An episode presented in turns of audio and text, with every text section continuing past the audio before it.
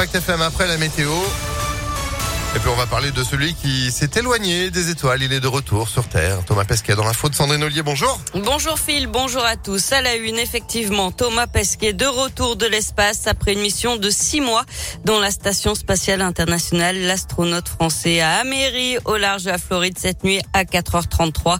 Après des tests médicaux aux États-Unis, il rejoindra le Centre européen des astronautes à Cologne en Allemagne.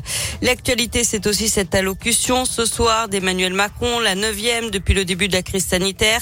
Le chef de l'État prendra la parole à 20h à la télévision. Il devrait parler de la troisième dose de vaccin avec peut-être un élargissement de la population éligible ou son obligation pour valider le pass sanitaire.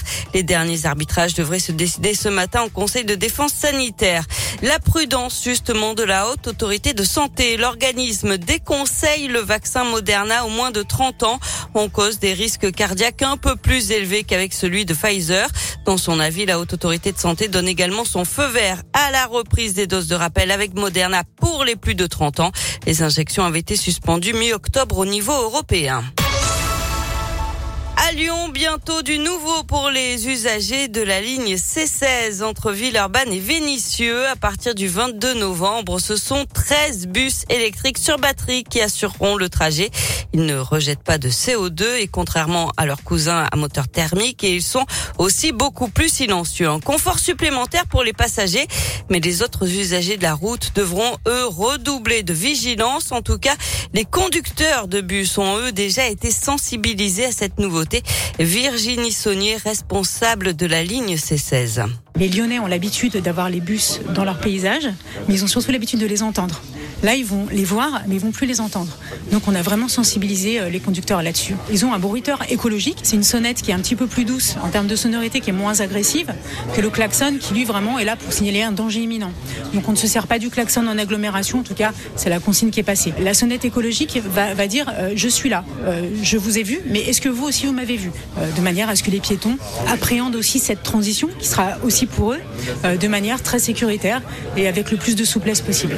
Et une fois leur service terminé, les bus rechargeront leur batterie directement au dépôt TCL des Pins dans le troisième arrondissement où 11 chargeurs ont été installés.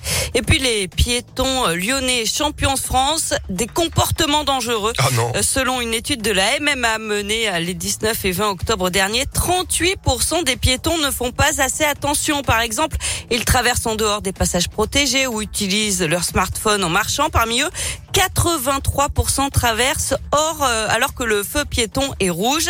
Euh, c'est 22% de plus qu'au niveau national. Le boulevard des États-Unis et l'avenue Jean Jaurès sont les deux artères où les piétons font le moins attention. On passe au sport avec du foot et un coup dur pour les Bleus. Le forfait de Paul Pogba pour les matchs face au Kazakhstan et la Finlande en éliminatoire mondial 2022.